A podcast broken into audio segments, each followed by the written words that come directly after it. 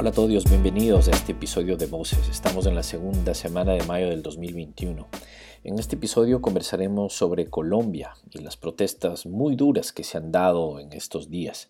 Definitivamente lo que ha ocurrido en estos días en Colombia están marcando la presidencia del actual presidente colombiano Iván Duque. Hoy escucharemos el análisis de Andrés García Trujillo. Andrés es académico en la Universidad eh, del Externado y es miembro investigador del IFI, del Institute for Integrated Transitions.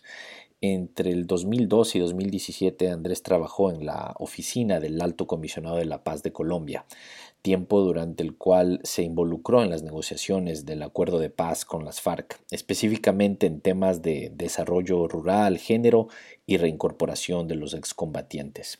Hoy escucharemos de Andrés sobre lo que ocurre en Colombia, pero especialmente sobre los antecedentes que hicieron que estalle esta ola de protestas a nivel nacional y sobre, lo difícil que es reconciliar ese clamor popular en temas de inequidad, pobreza, y al mismo tiempo de tener un Estado de Derecho donde impere la ley y el orden.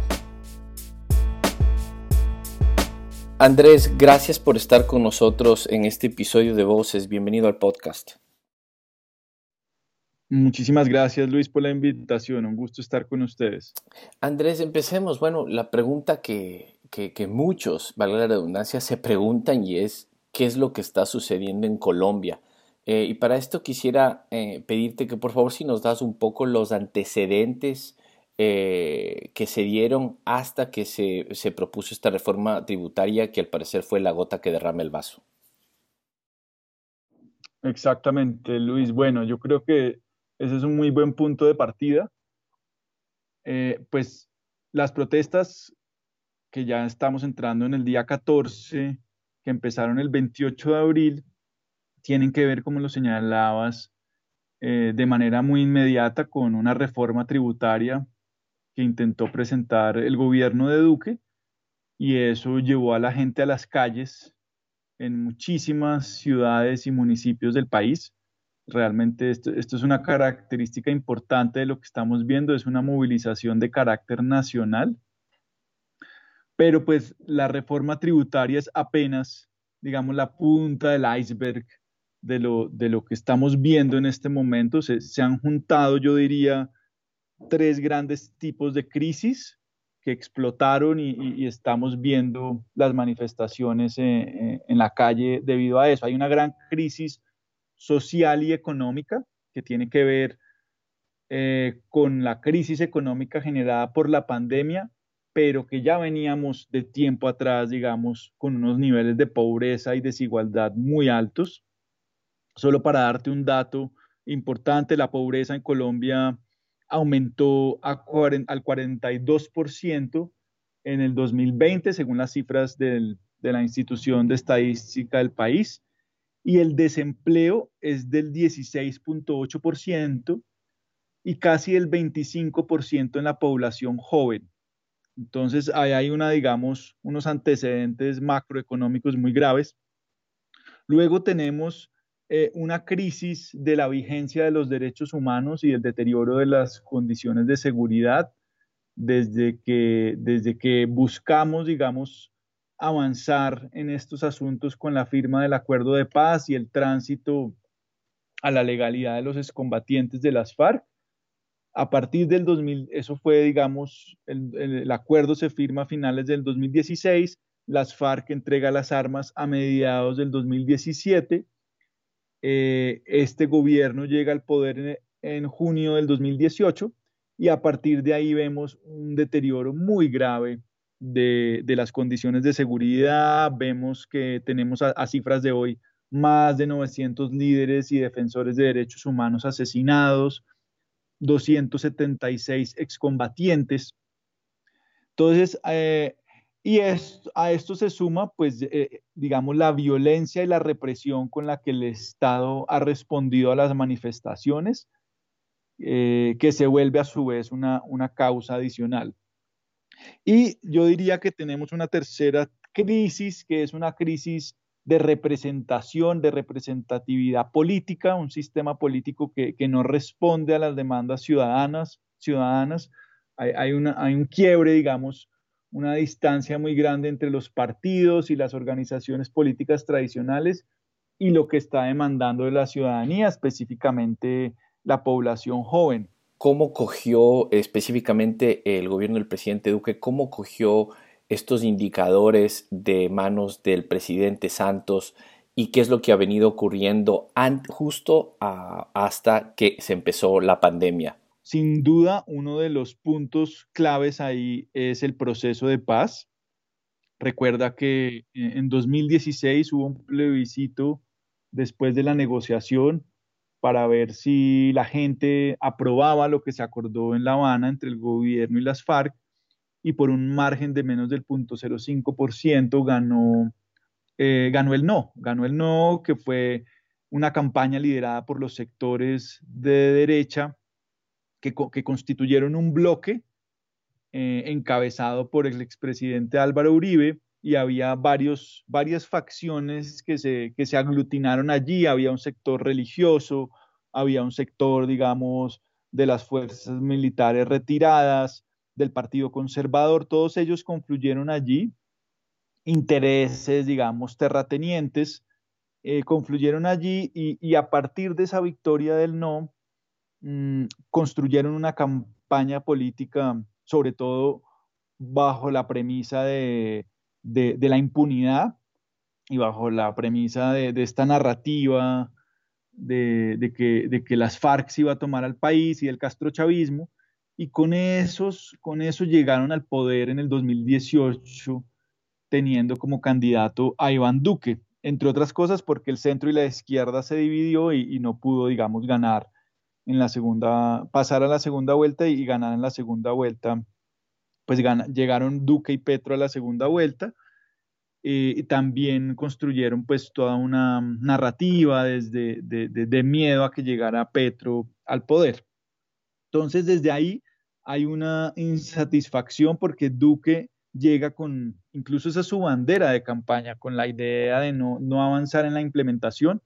En la práctica pues ha sido mucho más ambiguo pero yo creo que ha habido un reclamo allí de, de, un compromiso claro y coherente de, avanzar en la implementación del acuerdo de paz. Yo diría, número uno, eso.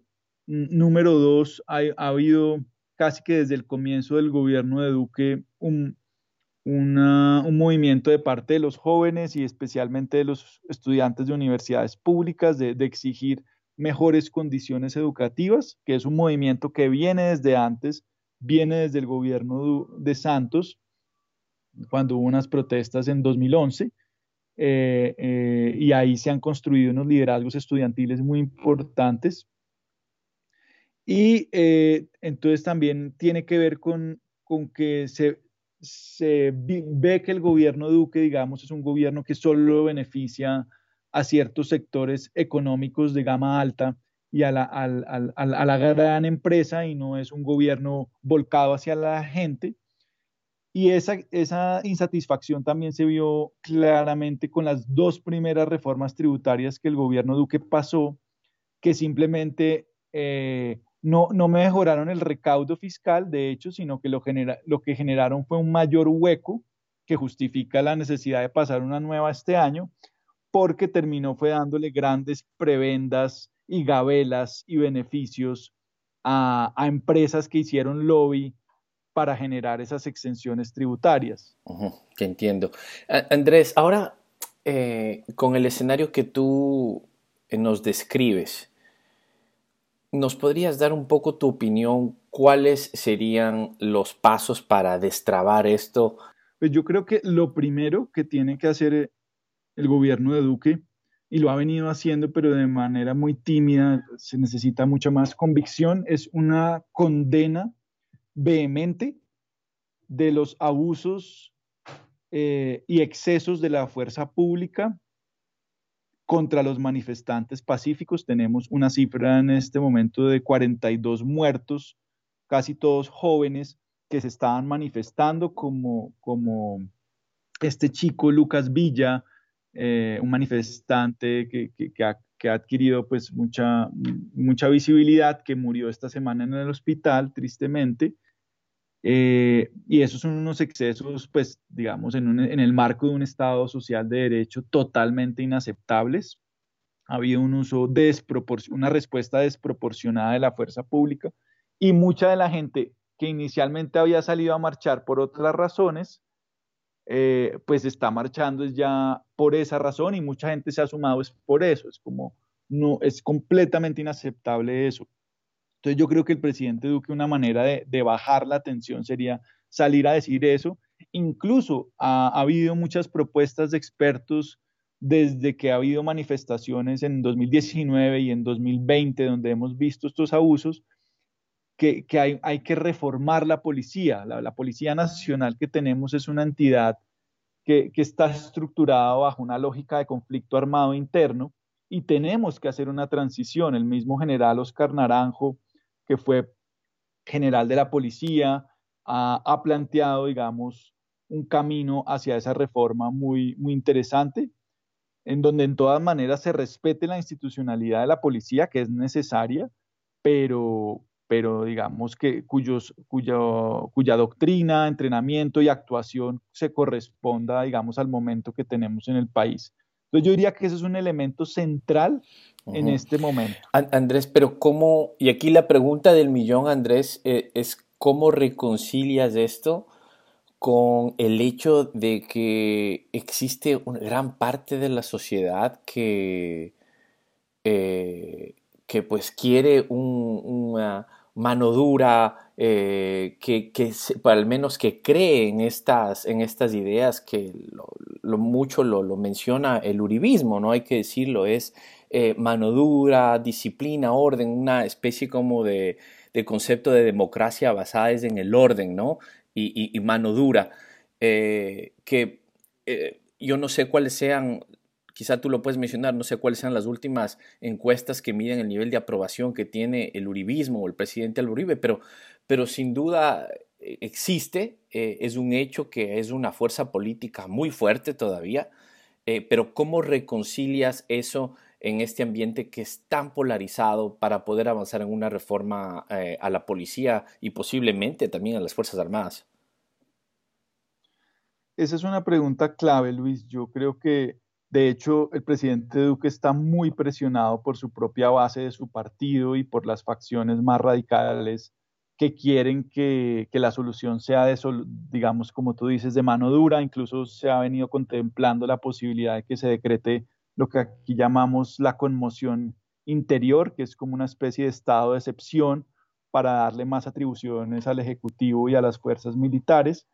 Yo creo que esa es una concepción equivocada y, muy simplificada de lo que es la legitimidad de la fuerza pública y de la institucionalidad.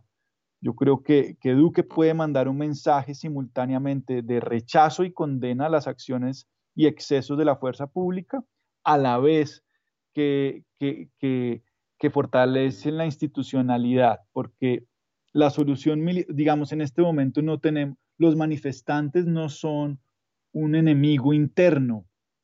Y, yo creo que en eso el uribismo ha venido perdiendo fuerza. Si tú ves las últimas encuestas eh, que salieron la semana pasada, el uribismo, la favorabilidad de Uribe está por debajo del 30%. Eh, que es, digamos, muy, muy distinto a las cifras de hace unos años. Yo creo que ellos eh, siguen siendo una fuerza importante, por supuesto, y, sigue habiendo unos imaginarios en la sociedad colombiana muy fuertes, muy conservadores, pero yo creo que sí hay caminos posibles para, para digamos, conciliar y, tender puentes y, buscar una solución que sí fortalezca el Estado y la institucionalidad, pero desde el marco del Estado Social de Derecho. Y ahí, ahí, tenemos herramientas dentro de la Constitución.